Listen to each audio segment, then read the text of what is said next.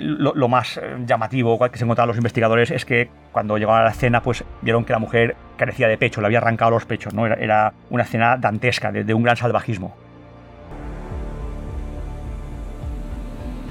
Decían que era una pareja, un matrimonio idílico, perfecto, ¿no? Siempre reían, siempre estaban alegres, eh, pasaban de la mano, siempre se daban besos.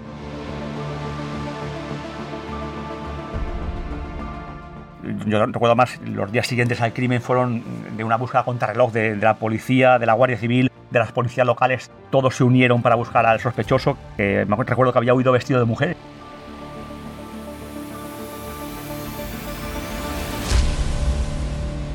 Crónica Negra, los sucesos que estremecieron Mallorca, con Javier Jiménez y Julio Bastida.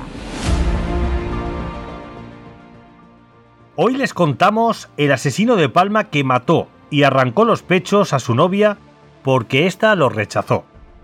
En enero del año 2010, un salvaje crimen estremeció a los vecinos de la barriada de Can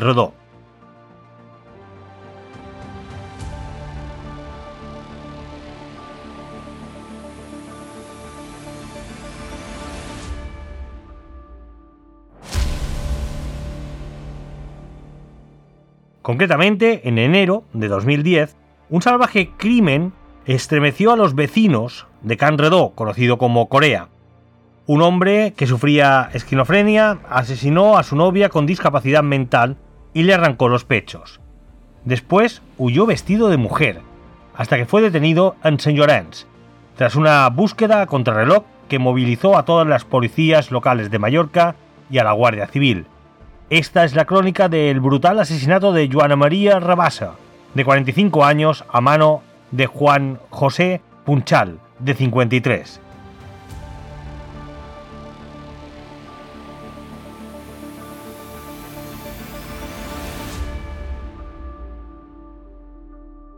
Los dos llevaban unos años viviendo juntos en una vivienda tutelada de la calle Saint Josep de la Montaña, a la altura del número 7, propiedad de la familia de ella. Eran, en palabras de los vecinos, la pareja perfecta. Iban siempre de la mano y se querían mucho, se daban besos todo el tiempo, recordaban los residentes. En la noche del día 21 de enero, ambos salieron de fiesta y al volver a casa vieron la televisión, de acuerdo con la reconstrucción de los hechos que llevó a cabo el grupo de homicidios de la Policía Nacional. Al rato, ella se fue a la cama. Él la siguió, con otras intenciones, quería mantener relaciones sexuales con su novia, pero Joana María lo rechazó. Javier Jiménez, ¿qué sucedió a partir de ese momento? Hola Julio, pues lo que sucedió es que mm, este hombre, eh, José Juan Puchal Pérez, eh, era un hombre que sufría ataques de esquizofrenia, pues no aceptó el rechazo de, su novia, ¿no? Tuvo un ataque de cólera, la atacó con gran violencia, la intentó estrangular y finalmente eh, le dio muerte, ¿no? la apuñaló.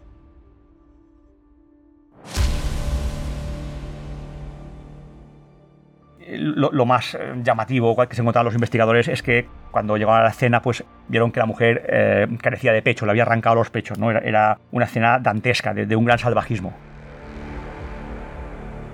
Javier, eran la pareja perfecta, según los vecinos. Nadie se podía imaginar lo que iba a suceder.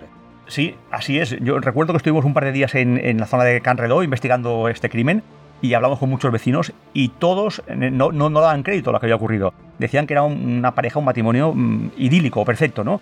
Eh, siempre reían, siempre estaban alegres, pasaban de la mano, siempre se daban besos. Era una pareja, pues, eh, perfecta prácticamente, ¿no?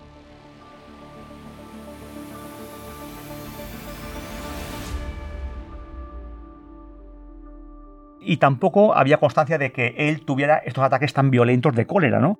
Por tanto, eh, fue un caso que creó una gran conmoción en la barriada porque nadie se lo esperaba.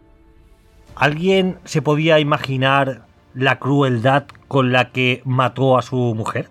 No, no, no, no. Ni los familiares, ni los vecinos, ni los amigos, nadie dio crédito.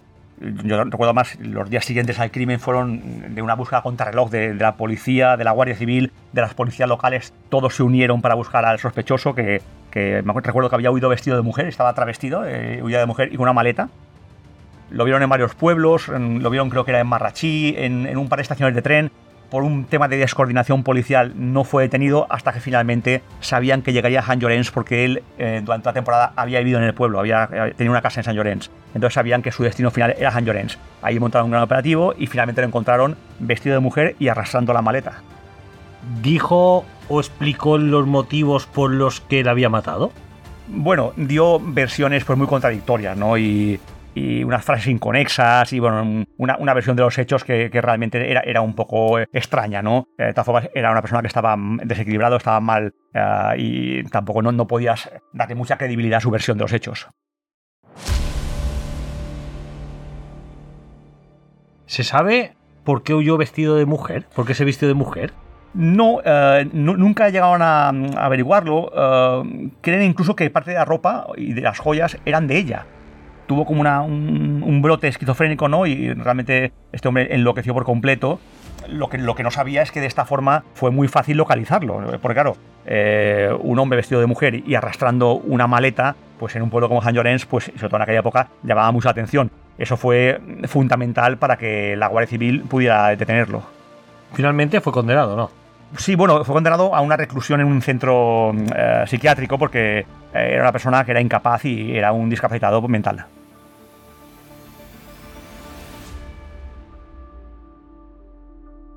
Pues Javier, muchas gracias. Un abrazo, gracias. Les hemos contado la historia del asesino de Palma, que mató y arrancó los pechos a su novia porque los rechazó. Sucedió en enero de 2010, un salvaje crimen que estremeció a los vecinos de Canredó.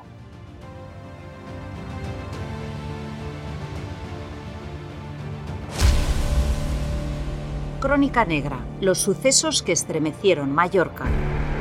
Un podcast de última hora editado por Ainhoa Sanso.